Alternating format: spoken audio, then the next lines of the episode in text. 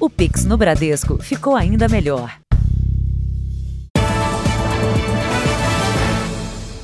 Boa noite. Boa noite. Moradores e comerciantes estão assustados com a aglomeração de usuários de drogas na região central de São Paulo. Eles relatam uma rotina de insegurança, mesmo depois das operações policiais. Maria Inês acordou hoje e, ao olhar para a rua, teve uma surpresa. O acampamento que tirou o sono dela durante cinco meses estava sendo desfeito. Nas últimas semanas, Maria registrou a dificuldade diária de conviver com grupos de pessoas em situação de rua que vagam pelo centro de São Paulo. A aglomeração da rua Helvétia chegou a ter 400 pessoas. O meu quarto é bem próximo, né, à, Helvétia. É, tem outros moradores também que sofrem o mesmo problema. São gritos, é, caixas de som. Hoje, depois da ação policial de busca e apreensão de drogas, um grupo esperava numa esquina pelo próximo destino. O que era a Cracolândia inchou com o aumento do número de pessoas que moram nas ruas muitas das quais sem qualquer relação com o uso ou tráfico de drogas. Mas entre elas vivem dependentes químicos que consomem crack e passam a noite em meio à sujeira. Nas ruas Conselheiro Nébias e Vitória, o dormitório ao ar livre afasta os clientes. Essa é a perspectiva de quem olha de dentro do comércio para as ruas. O dono diz que já demitiu cinco funcionários por falta de movimento. Os clientes não conseguem chegar perto das lojas e com isso nós estamos perdendo funcionários, famílias, né, que dependem da gente. A gente acabar mandando embora porque não tem condições, né? A situação está tão grave que um grupo de síndicos e comerciantes decidiu entrar com uma série de ações na justiça contra a prefeitura de São Paulo para que ela encontre um lugar adequado para as milhares de pessoas em situação de rua que hoje vivem aqui no centro de São Paulo. Eles pedem uma saída para a crise, que preserve os direitos dos moradores e de quem vive nas ruas. Este síndico diz que o prédio que ele administra, vizinho a um acampamento, perdeu inquilinos e o preço dos imóveis desabou a gente pode dizer que já de 40% a 50% ninguém mais consegue vender porque não tem interesse, não tem procura. Vizinhos do acampamento da Rua dos Andradas dizem que quando a noite cai, eles ficam inseguros de sair de casa. Quando a guarda municipal atua, o acampamento rapidamente muda para a Rua dos Gusmões, a 200 metros de distância. Mas lá o grupo encontra mais viaturas confusões à noite são constantes. Eu me sinto frustrada, porque para onde que eu trouxe meus filhos? Sonho é ter a rua tranquila, né? Um lugar que eu possa receber minha família, receber meus amigos, poder sair de casa sem medo. O Jornal da Record procurou a Prefeitura de São Paulo e a Guarda Civil Metropolitana, mas ainda não teve retorno. Veja agora outros destaques do dia. Tricampeão mundial de jiu-jitsu é assassinado no litoral paulista. Em Goiás, pai conta como foi fazer o parto da própria filha dentro do elevador. Conselho que defende a livre concorrência vai investigar institutos de pesquisas eleitorais. PT tenta censurar na justiça reportagens que associam Lula a ditadores de esquerda. E os compromissos de campanha dos candidatos à presidência a 17 dias das eleições.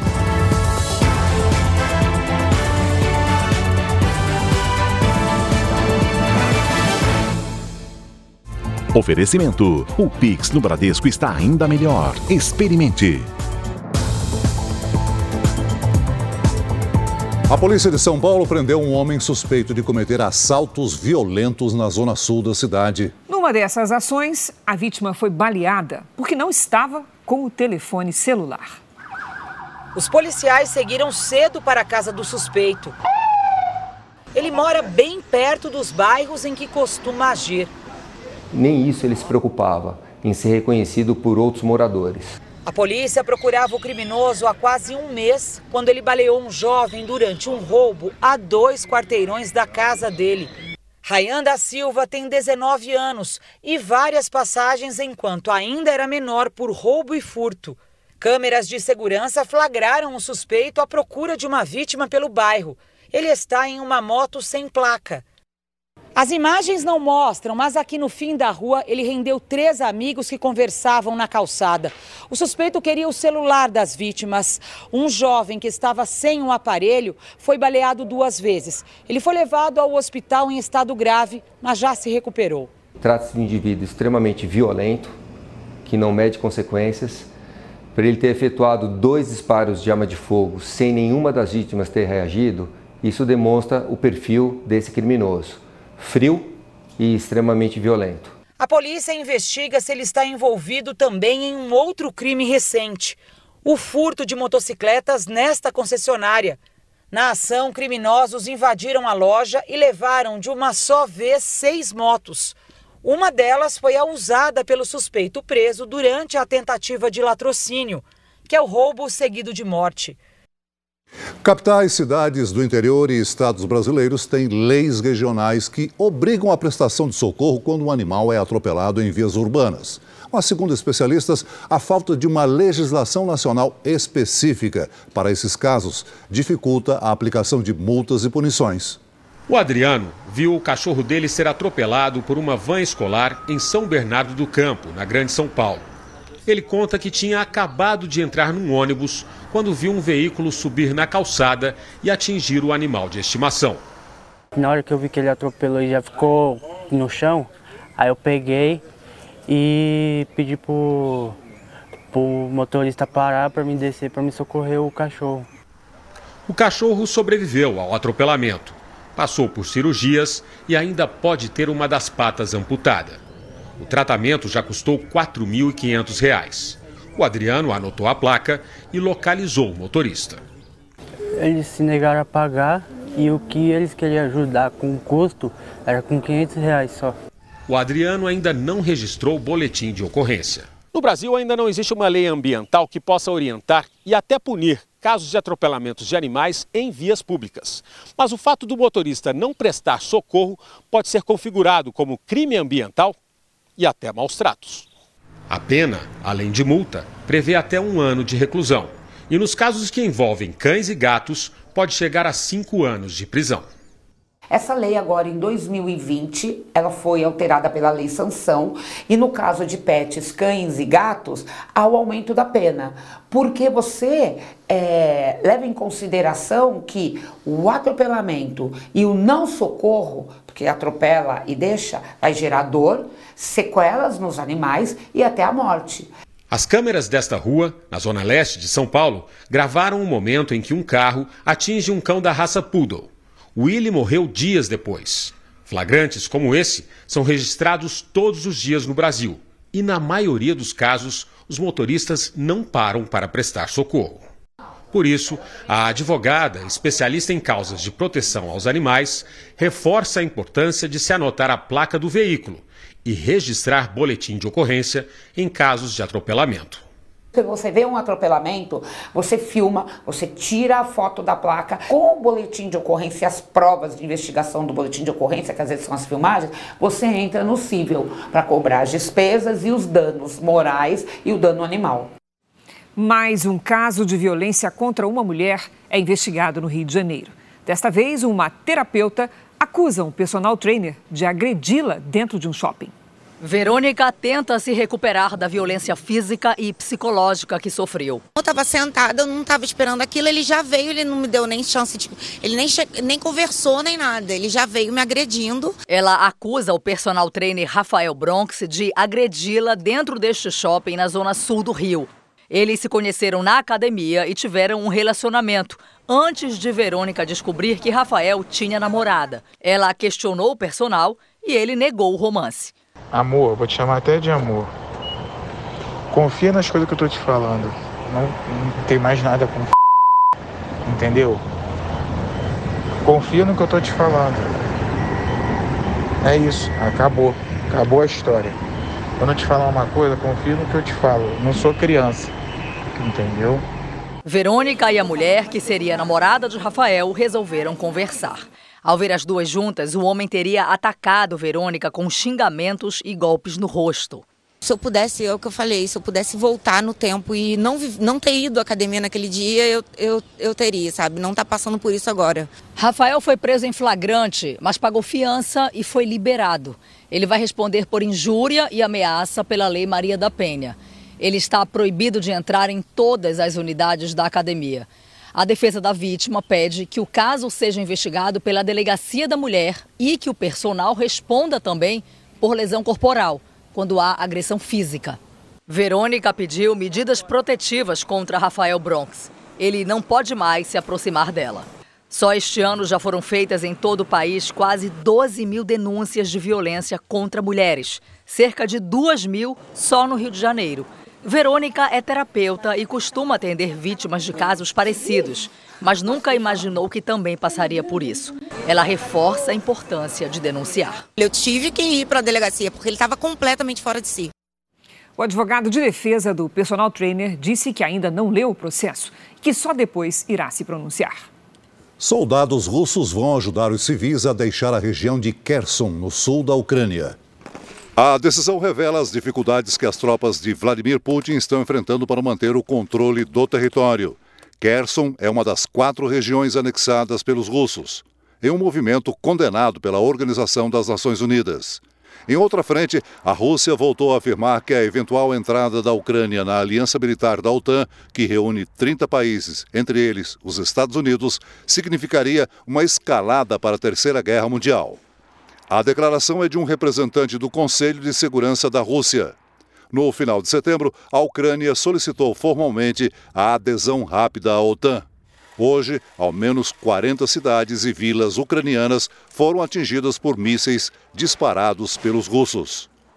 O espanhol Josep Borrell, que é chefe das relações exteriores da União Europeia, deu uma declaração ameaçadora num evento na Bélgica. Ele afirmou que se houver um ataque nuclear da Rússia à Ucrânia, a resposta dos países do Ocidente seria tão poderosa que o exército russo seria aniquilado.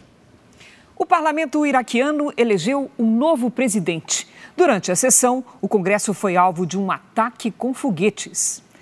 Abdel Latif Rashid, de 78 anos e origem curda, foi eleito com boa vantagem.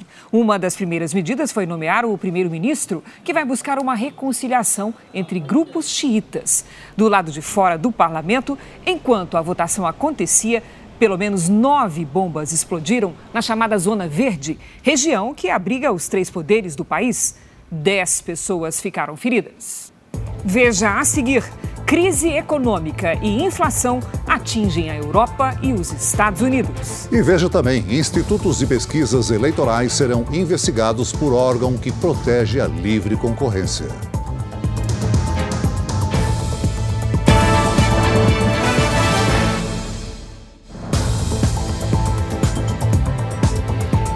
Os Estados Unidos enfrentam uma nova alta na inflação é a maior dos últimos 40 anos. A crise econômica também atinge a Europa. Os preços dos alimentos e do gás continuam subindo por causa do conflito entre a Rússia e a Ucrânia.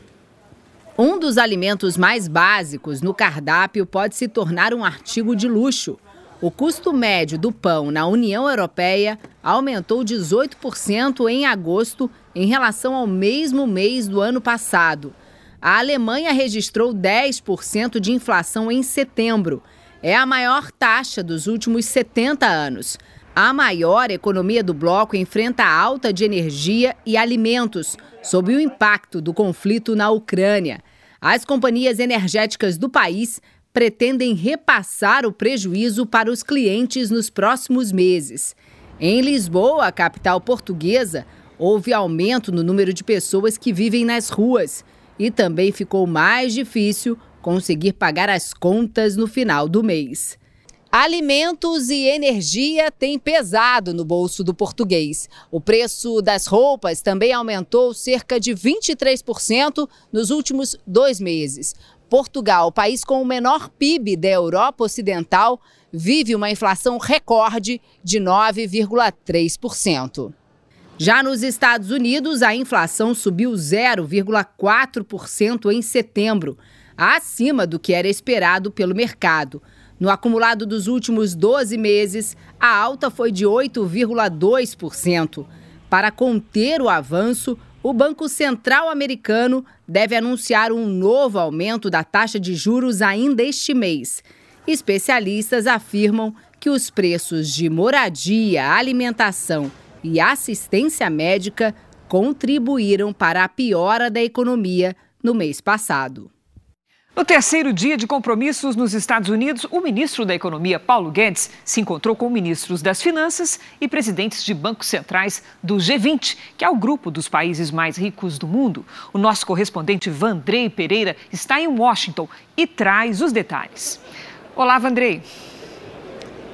Olá, Cris Celso, muito boa noite. Aqui na sede do Fundo Monetário Internacional, Paulo Guedes falou hoje em três reuniões do FMI sobre infraestrutura, finanças sustentáveis e também tributação internacional. Os jornalistas não puderam acompanhar os encontros. O ministro também teve compromissos bilaterais, um deles com o ministro da Economia da Argentina. Guedes também se reuniu com a diretora-geral da Organização Mundial do Comércio e ainda com o secretário-geral da OCDE, Organização para a Cooperação e Desenvolvimento Econômico. Esse é um grupo de países ricos e emergentes o Brasil está em processo de adesão à OCDE. E a vantagem disso é que os países que integram o grupo têm mais facilidade para atrair investimentos. Bem, o presidente do Banco Central do Brasil, Roberto Campos Neto, também discursou hoje. Ele falou sobre a regulação do setor financeiro. De Washington, Vandrei Pereira. Obrigada, Vandrei. Em Cuba crescem os protestos contra os apagões que afetam mais de 40% do país. Em algumas cidades, os moradores ficam até nove horas sem energia elétrica. A situação é ainda pior nos horários de pico. A precariedade no fornecimento de energia piorou depois da passagem do furacão Ian, mas a população já enfrentava problemas. As usinas termoelétricas do país têm mais de 40 anos e não dão conta da demanda. Algumas instalações já pegaram fogo. Além das dificuldades, manifestantes denunciam que os protestos pacíficos são reprimidos com violência pela polícia. A ditadura de esquerda que governa o país disse que o número de apagões vai cair até o final do ano. Veja a seguir: campeão de jiu-jitsu é assassinado no litoral paulista. E ainda hoje, PT tenta censurar reportagens que associam Lula a ditadores de esquerda.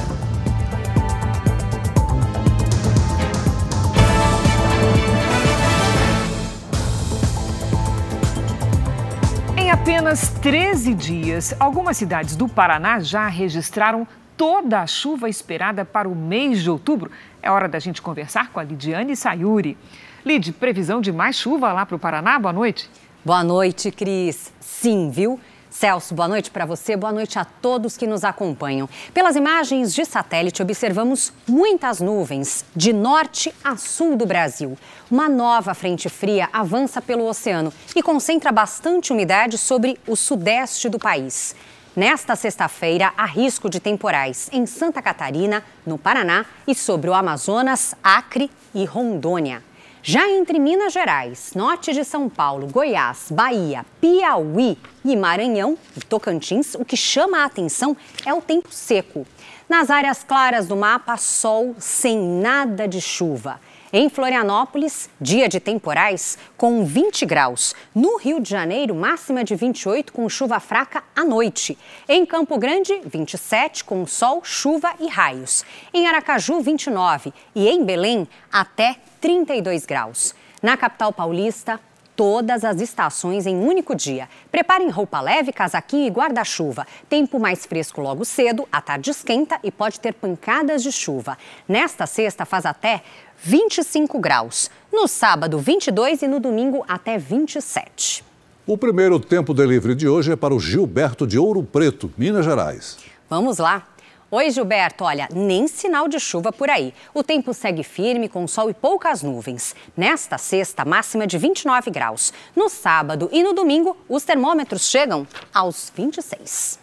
A Eliane e o marido, o Xará Celso, estão de olho na previsão para a cidade de Caldas Novas, Goiás. Vamos lá, pedido de casal, hein? Seguinte, casal, os próximos dias serão de bastante sol e poucas nuvens. Não desgrudem das garrafinhas de água. Nesta sexta faz até 33 graus. No sábado, 32 e no domingo, até 30. Previsão personalizada para qualquer cidade do Brasil e do mundo é aqui no Tempo Delivery. Mande seu pedido pelas redes sociais com a hashtag você no JR. Celso, Cris. Valeu, Lid. Até amanhã, Lid. Na Argentina, a pobreza tem provocado o aumento da procura por produtos e até alimentos nos lixões. Mal os caminhões chegam e há homens e mulheres à espera do que eles trazem. As pessoas reviram as montanhas de lixo atrás de comida ou qualquer coisa que possa ser vendida para a reciclagem. 2 milhões e 600 mil argentinos vivem na pobreza extrema. O país, que tem um governo de esquerda, deve terminar o ano com uma inflação de 100%, uma das mais altas do mundo. Quem vai ao lixão diz que o preço dos alimentos subiu e qualquer coisa que possa ser vendida ajuda na sobrevivência das famílias. Veja ainda hoje: mulher dá à luz dentro de elevador em Goiás. Por sorte, o marido é médico obstetra. E veja também os compromissos de campanha dos candidatos Bolsonaro e Lula a 17 dias das eleições.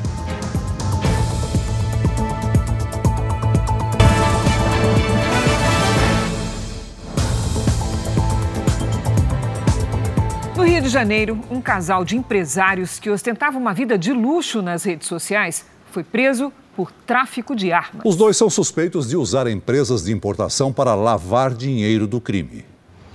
As investigações levaram os policiais a esse prédio na Barra da Tijuca, onde o casal morava.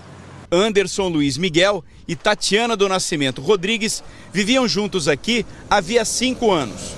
Nas redes sociais, os dois ostentavam luxo em passeios de lancha e viagens internacionais. Ele tentava se passar como um empresário bem-sucedido, desfrutava sim é, de uma vida de luxo, em bons apartamentos, carros bons, e isso tudo tentando se passar como uma pessoa comum. Mas uma apreensão de armas em fevereiro deste ano, na rodovia Rio Santos, mudou o enredo da vida do casal. Nessa blitz, duas pessoas foram presas e tiveram sigilos dos telefones quebrados pela justiça. Nas mensagens, uma troca de áudios entre um dos suspeitos e Anderson. Na gravação, ele orienta como embalar a mercadoria e um truque para enganar os cães farejadores. Não esquece de colocar aquelas munição, embala bem elas, passa bastante anti-cachorro, né? De segunda para terça, você passa bastante, entendeu? Deixa bem passadinho. Anderson está no Rio de Janeiro desde 2017. Aqui ele usava uma identidade falsa para encobrir o passado criminoso e ficar fora do radar da polícia. A investigação descobriu que Anderson Luiz Miguel já foi chefe do tráfico no Paraná, tem mandado de prisão em aberto e atuava em outros estados que fazem fronteira com países produtores de drogas. A defesa do casal ainda não foi localizada. Ele veio para o Rio de Janeiro uma vez que ele foi alvo de uma investigação da Polícia Federal por tráfico de drogas no Mato Grosso do Sul. É, e ele já fazia esse transporte de drogas e armas lá naquela região. Na China, autoridades de Pequim removeram rapidamente duas faixas de protesto colocadas num movimentado cruzamento da capital. As imagens que circulam nas redes sociais foram censuradas pelo regime comunista. Nas faixas, os manifestantes pediam a saída do presidente Xi Jinping e o fim das severas restrições impostas pelo governo por causa da Covid-19. O protesto acontece dias antes do início do Congresso do Partido Comunista, realizado duas vezes a cada dez anos. Metade dos países do mundo não tem condições de enfrentar catástrofes naturais, como os furacões e terremotos. O alerta foi feito pela Organização das Nações Unidas, a ONU. Segundo o secretário-geral da entidade, os países em desenvolvimento são os que estão em piores condições para proteger o povo. O Jornal da Record faz uma pausa para o horário eleitoral. Nós voltamos logo em seguida com mais JR.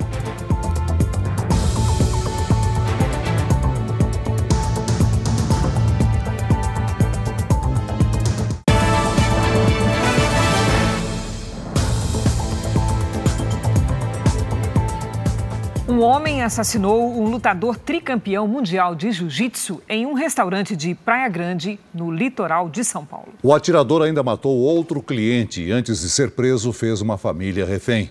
A polícia investiga a motivação do crime. O circuito de monitoramento do restaurante registrou o momento dos disparos. Um cliente está parado enquanto espera o transporte para ir embora. O criminoso aparece e dá um tiro pelas costas. O homem armado entra no restaurante e as pessoas correm desesperadas. Em seguida, ele atira contra outro cliente e depois deixa o local. Os dois baleados não resistiram. Tainan Igor, de 25 anos, era para-atleta de jiu-jitsu pela Confederação Brasileira. O lutador foi três vezes campeão mundial. Ele estava no restaurante com a noiva e amigos. Cara bom, cara especial, menino que nunca deu trabalho para ninguém. A outra vítima foi Walter Ramos Filho, de 67 anos. O idoso veio morar em Praia Grande em busca de tranquilidade. Primeiro atirou num outro rapaz, depois entrou e teve uma confusão ali com, acho que a família do rapaz, não sei. Uhum. E, e aí que quando ele está saindo, ele vira e atira no meu pai. Depois de matar os dois homens, o criminoso armado veio até esse outro restaurante que fica a menos de um quilômetro de distância. Aqui, ele fez dois homens e uma criança de colo reféns. A polícia militar foi chamada e iniciou uma negociação. A todo momento, o atirador ameaçava matar as vítimas, até que um dos policiais notou que ele estava sem munição. Esse vídeo foi gravado no momento em que os policiais prenderam o atirador. Ele ainda tentou resistir.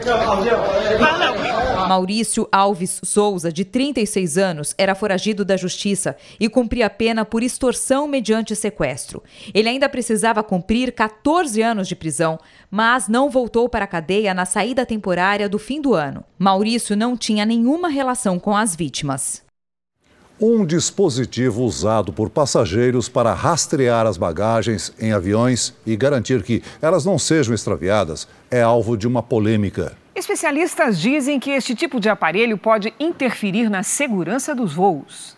Ao despachar as bagagens nos aeroportos, muitos passageiros se perguntam: será que as malas vão chegar ao destino? É frustrante a gente chegar no destino, não tem, não tem roupa, não tem os pertences da gente, não tem as coisas que precisa. Demorou quase 30 dias para entregarem minha bagagem. Eu vim num voo de Portugal para São Paulo. De acordo com o Procon de São Paulo, o número de reclamações sobre malas extraviadas aumentou mais de 150% no primeiro semestre desse ano em relação aos últimos seis meses de 2021.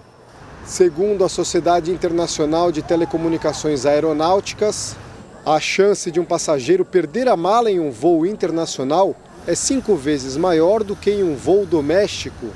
Para evitar esse tipo de problema, passageiros frequentes como o André usam um tipo de rastreador que indica a localização da mala em qualquer lugar do mundo. A vantagem de saber onde está a sua mala extraviada é justamente você diminuir o tempo de espera. O que preocupa os especialistas em aviação é que esses rastreadores emitem sinais que podem interferir nos sistemas de comunicação entre o piloto e a torre, nos comandos da aeronave e até nas operações de pouso e decolagem. E se isso acontecer, o risco para a segurança do voo é muito grande. Uma aeronave de 200 passageiros Imagina o volume de bagagem que está aí dentro se cada um cisma de colocar ali um, um determinado eh, rastreador. O especialista alerta que, mesmo que esse tipo de equipamento seja homologado, sempre existe a preocupação com rastreadores piratas. Colocar isso dentro de uma bagagem e você ter um, uma consequência muito grave é, é, por conta desse pirata que está sendo colocado dentro de uma mala de, de viagem, etc. As companhias brasileiras ainda não se posicionaram sobre uma possível proibição do equipamento. E por enquanto, André não pretende abrir mão da tecnologia. Eu vou continuar usando, até porque eu coloco lá no fundo da minha mala. É muito útil, não vou deixar de utilizar, né?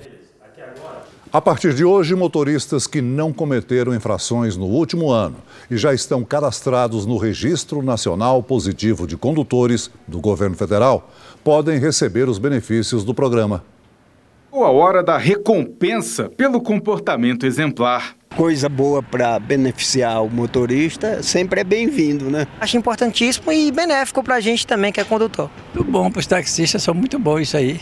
A gente que fica na rua o dia inteiro, né? É muito bom isso aí. O cadastro positivo de condutores, criado pelo Ministério da Infraestrutura, vai premiar a boa conduta de quem não cometeu qualquer infração de trânsito nos últimos 12 meses. A gente tem acabado com essa ideia de indústria da multa. Nossa ideia aqui é que o brasileiro, que o motorista, o condutor, tenha real conhecimento de onde ele está trafegando, de qual é a legislação que ele precisa seguir. E o cadastro positivo, ele vem então para incentivar isso, para fomentar, para garantir que o brasileiro ele ande na legislação. De acordo com o Ministério da Infraestrutura, 1 milhão e 400 mil motoristas já estão cadastrados. A adesão é voluntária e muito simples. Basta entrar no aplicativo da Carteira Digital de Trânsito pelo celular e, na área do condutor, autorizar a inclusão no cadastro positivo. A inscrição também pode ser feita no site da Secretaria Nacional de Trânsito. Entre as vantagens estarão descontos em impostos, no pagamento de pedágios, apólices de seguro e no aluguel de veículos. Cada estado vai definir o que será oferecido ao condutor. A gente está falando de um cidadão que anda na lei, que para o veículo no local correto, que anda na velocidade da via, ou seja, tem um, um cuidado na hora de trafegar ali no, nas nossas vias públicas. E esse cidadão, então, é um cidadão que corre muito menos risco de sofrer um acidente de trânsito, de estar envolvido em alguma circunstância que possa colocar em risco não só a sua própria vida, como a, o veículo ou outros usuários no setor de trânsito. Agora veja essa história, Celso. Uma mulher deu à luz dentro de um elevador na cidade de Anápolis, Goiás. Os pais estavam indo para a maternidade, mas a bebezinha não quis esperar. E o curioso, né, Cris, é que o pai é obstetra e tinha preparado tudo para um parto de rotina no hospital. O pai está com uma toalha na mão, leva ainda a bolsa da esposa e a sacola da maternidade. A mulher está ofegante. Quando as contrações ficam mais fortes, ela se agacha e percebe que a bebê está nascendo. E falei pro Danilo, amor, a Júlia tá nascendo. Aí ele só agachou e pegou a Júlia dentro do elevador mesmo. O vídeo seguinte já mostra a mãe com a filha nos braços, entrando novamente no elevador, a caminho da maternidade. Júlia é a segunda filha do casal. Nasceu pesando 3 quilos 670 gramas no dia 19 de setembro, mas as imagens só foram divulgadas agora. Apesar do parto apressado, mãe e filha estão ótimas. A grande ironia disso tudo é que o pai é obstetra. A Débora ligou para o marido dizendo que a bolsa havia rompido. O Danilo saiu imediatamente do consultório para buscar a esposa. Chegou em 20 minutos. Acostumado a fazer parto normal, ele sabe que às vezes pode ser muito rápido, mas jamais imaginou que seria no elevador. Eu costumo dizer que quem fez o parto da Débora foi ela mesma. A Júlia dispensou não só os serviços do pai, mas todo o aparato que estava montado no hospital. A gente tinha programado com um fotógrafo no hospital, é, todo mundo preparado lá no hospital para receber a Júlia, e acaba que a, última, a única imagem que teve foi a imagem da câmera de segurança do elevador. Mas tudo bem, daqui para frente não vão faltar cliques para registrar o crescimento da Júlia. E a clássica foto no espelho do elevador, ela já tem. Eleições 2022. O presidente Jair Bolsonaro, candidato à reeleição, esteve hoje em Pernambuco. O presidente Jair Bolsonaro foi ao Recife nesta quinta-feira. O candidato à reeleição pelo PL teve encontro com lideranças evangélicas. Bolsonaro disse que, segundo a Associação dos Supermercados, houve queda de 10% nos preços dos alimentos da cesta básica. O presidente afirmou ainda que acertou com o Ministério da Economia a desoneração da folha de pagamento do setor da saúde para cobrir os custos com o pagamento do piso nacional da enfermagem. De acordo com os coordenadores da campanha, pesquisas internas indicam que o presidente Bolsonaro tem conquistado os principais objetivos: ampliar a vantagem em São Paulo e virar o resultado em Minas Gerais. Aqui no Nordeste, a intenção é não perder votos, já que apesar da derrota no primeiro turno, Bolsonaro conquistou um milhão e meio de votos a mais do que em 2018. Durante o comício, o candidato negou que vai acabar com o Auxílio Brasil. Sou apaixonado por uma nordestina e a minha filha, em suas veias, corre sangue de cabra da peste. Não adianta rotular. Aqueles que falam que eu vou acabar com o Auxílio Brasil, é mentira! O presidente seguiu depois para um encontro com educadores e empresários em São Paulo. Nessa sexta-feira, Jair Bolsonaro vai a Duque de Caxias e depois a Belo Horizonte. O candidato do PT, Luiz Inácio Lula da Silva, teve agendas em dois estados do Nordeste. Pela manhã, Luiz Inácio Lula da Silva esteve em Aracaju, Sergipe. Ele participou de uma caminhada na Praça da Bandeira. Em cima de um carro aberto, Lula cumprimentou os apoiadores e depois falou à imprensa. E gerar empregos imediatamente, todo mundo sabe que quando uma economia começa a crescer, que começa você ver muita grua fazendo prédio novo, ali você consegue gerar muito emprego. Que você vai pegar as pessoas que não têm uma qualificação não tem curso médio. À tarde, Lula também participou de uma caminhada em Maceió. Paulo Dantas, governador do estado e aliado de Lula, que foi afastado por suspeita de desvio de dinheiro público, participou do evento.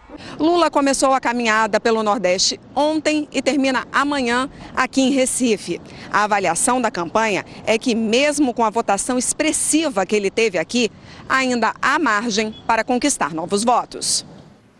Os candidatos à presidência Jair Bolsonaro, do PL, e Luiz Inácio Lula da Silva, do PT, estão tecnicamente empatados no segundo turno. É o que revela uma pesquisa divulgada hoje. Levados em conta apenas os votos válidos, ou seja, que excluem brancos e nulos, os candidatos estão em empate técnico. Lula aparece com 51,9% contra 48,1% de Bolsonaro. O Instituto Paraná Pesquisas ouviu 2.020 pessoas entre os dias 8 e 12 de outubro. O nível de confiança do levantamento é de 95%. A margem de erro é de 2,2 pontos percentuais para mais ou para menos. Em São Paulo, o candidato ao governo do estado, Tarcísio de Freitas, do Republicanos, não teve agenda pública. O dia foi dedicado a reuniões internas e à gravação de programas eleitorais. O candidato Fernando Haddad, do PT, deu entrevistas para duas emissoras de televisão no interior. Vamos agora à quinta-feira dos candidatos ao governo do Rio Grande do Sul. O candidato Onix Lorenzoni, do PL, cumpriu agenda fechada para a imprensa. Pela manhã, participou de uma reunião com integrantes do partido e assessores.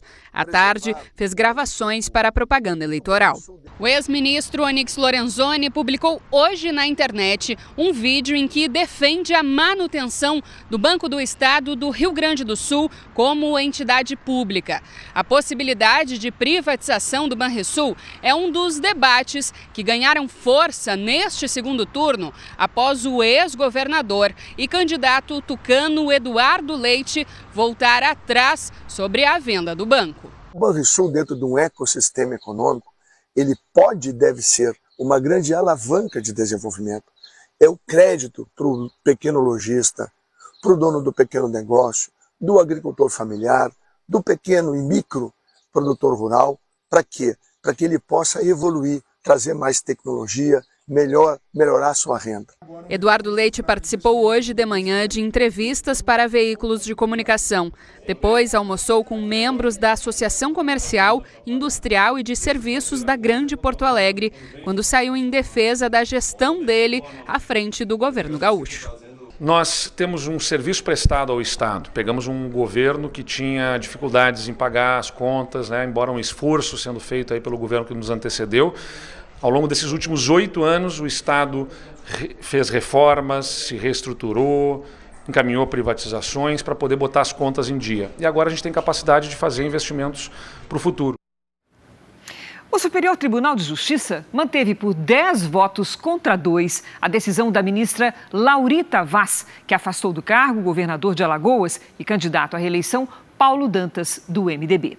Quem traz os detalhes é o nosso colega Clébio Cavagnoli, direto de Brasília. Boa noite, Clébio. Olá, Cris. Boa noite a você, ao Celso. Os ministros decidiram que o governador de Alagoas deve continuar afastado do cargo, mas há um entendimento diferente agora. Dantas deverá ficar fora da cadeira de governador até o fim do mandato em 31 de dezembro, e não mais por 180 dias. A relatora do caso aqui no STJ, Laurita Vaz, disse que decidiu pelo afastamento em razão de fortes evidências da prática de corrupção. Dantas foi alvo esta semana de uma operação da Polícia Federal e do Ministério Público Federal, que investiga o suposto desvio de verbas públicas por meio do esquema conhecido como rachadinha na Assembleia Legislativa de Alagoas e também em prefeituras do Estado. Segundo os, os relatórios, Paulo Dantas teve um crescimento exorbitante de patrimônio entre 2019 e 2022. Dantas é aliado político do candidato à presidência Luiz Inácio Lula da Silva, do Partido dos Trabalhadores. Os dois se reuniram um dia antes do afastamento que foi ordenado pela Justiça. Cris, Celso. Obrigada pelas informações, Clébio. Ainda em Brasília, o Conselho Administrativo de Defesa Econômica, o CAD, vai investigar os institutos de pesquisas eleitorais. O órgão, que é vinculado ao Ministério da Justiça, tem a missão de proteger a livre concorrência entre as empresas. Luiz Fara Monteiro explica como vai ser essa investigação. Boa noite, Fara. Oi, Cris. Boa noite a você, ao Celso e a todos que nos acompanham. Esse pedido, Cris, foi feito hoje pelo presidente do CAD, Alexandre Cordeiro, ao superintendente do mesmo órgão, Alexandre Barreto. A superintendência é responsável pelas investigações administrativas de cartel no país. Cartel, a gente sabe, é quando empresas concorrentes se associam sem nenhuma transparência em busca de um mesmo objetivo. Nesse ofício, o presidente do CAD afirma que a chance dos institutos errarem em conjunto é muito pequena. Por isso, a necessidade de uma avaliação bem detalhada sobre as pesquisas no primeiro turno das eleições. O presidente do CAD suspeita é, que essas empresas que realizam as pesquisas podem ter trocado informações para influenciar o eleitor. A combinação de dados é uma das principais características do cartel e agora a superintendência do órgão vai abrir um inquérito administrativo para apurar se há indícios suficientes para uma investigação. A multa, em caso de condenação por cartel, pode chegar a 20% do faturamento bruto das empresas. Nós tentamos contato com os institutos de pesquisas, mas não tivemos retorno. Crise Celso. Obrigado, Fara. E a Polícia Federal abriu um inquérito para investigar os institutos de pesquisa. A investigação foi solicitada pelo ministro da Justiça, Anderson Torres, e será realizada no Distrito Federal pela Delegacia de Crimes Fazendários.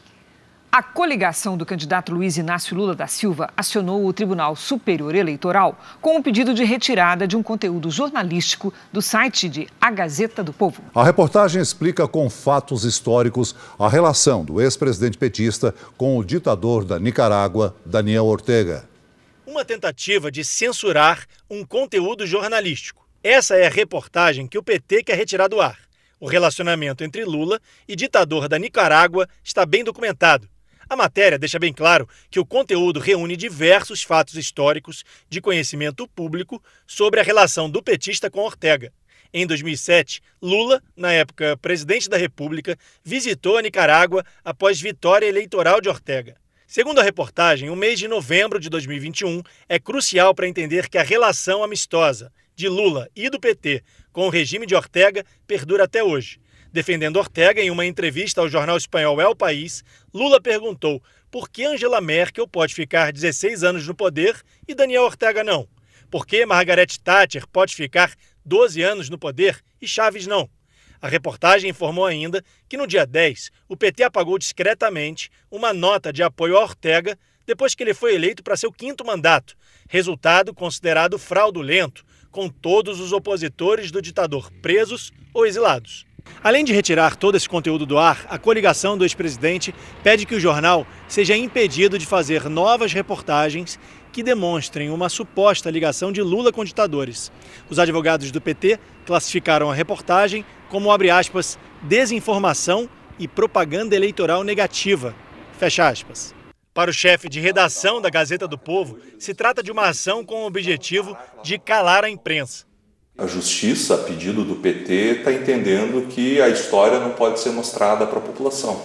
Obviamente, isso é uma agressão à liberdade de imprensa. A ação movida pelo Partido dos Trabalhadores será analisada pelo ministro Paulo de Tarso Sanseverino, do Tribunal Superior Eleitoral. No começo desse mês, o ministro já havia determinado a remoção de um tweet com uma outra notícia publicada pela Gazeta do Povo, que também associava o ex-presidente com regimes de ditadura. A Associação Nacional de Jornais lamentou o pedido de censura. É triste e assustador se constatar que ainda hoje se tente censurar a imprensa no Brasil. A NJ espera que as autoridades judiciárias respeitem os preceitos mais básicos da Constituição, diz a nota. O Instituto Democracia e Liberdade também fez uma nota de repúdio e disse que a liberdade de expressão, de imprensa, a liberdade em si, não podem ser censuradas ou tolhidas. O ex-presidente Luiz Inácio Lula da Silva demonstrou ter uma relação próxima com ditaduras de esquerda durante e depois do período em que governou o país. Acompanhado de Dilma Rousseff, Lula prestou homenagens póstumas em Cuba ao ex-ditador Fidel Castro em 2016. Em 2009, o Brasil instalou uma embaixada na capital norte-coreana, Pyongyang. A Coreia do Norte tem um dos regimes comunistas mais fechados do mundo. Pouco mais de 20 países têm representação no território governado pelo ditador Kim Jong-un. O ex-presidente Lula também já demonstrou simpatia a outras ditaduras de esquerda, como China e Venezuela, que passa por uma crise de mais de uma década. Não pode valer apenas a argumentação dos petistas que querem, é, de alguma forma, manipular o passado. É um apagão, um apagão de liberdade, é uma tentativa de reescrever a história e isso torna o, o cenário muito mais crítico. E uma informação que acaba de sair: o prazo para quem precisa atualizar os próprios dados no cadastro único do governo foi prorrogado por mais 30 dias. Ele venceria amanhã. Estar em dia no Cade Único é fundamental para receber os benefícios sociais de programas como o Auxílio Brasil, o benefício de prestação continuada e a tarifa social de energia elétrica. A polícia prendeu em flagrante hoje à tarde dois mexicanos na Grande São Paulo. Os dois homens são suspeitos de integrar um cartel de tráfico internacional de drogas. Eles vendiam a substância sintética conhecida como MD em festas de luxo. De acordo com a polícia, a droga vinha do leste europeu. Os mexicanos estavam com duas armas de fogo falsas no momento da prisão. A polícia apreendeu dois passaportes e investiga se os documentos são verdadeiros. Com relação à reportagem que abriu a essa edição, a Prefeitura de São Paulo disse que, desde a dispersão da chamada Cracolândia, ampliou as vagas de atendimento para os dependentes químicos e oferece mais de 2.300 vagas para os serviços de internação e de terapia. A Guarda Civil Metropolitana diz que o patrulhamento comunitário na região central atua 24 horas por dia. A Polícia Militar informou que também intensificou o policiamento na região. A polícia investiga a morte de uma fisiculturista argentina em um hotel em São Paulo. A atleta de 30 anos havia participado de uma competição e conquistou o vice-campeonato. No Campeonato Sul-Americano de Fisiculturismo, a Argentina parecia estar bem. Horas antes de morrer, Joana Cola, que tinha 30 anos, foi vice-campeã numa das categorias. Conta essa amiga da atleta.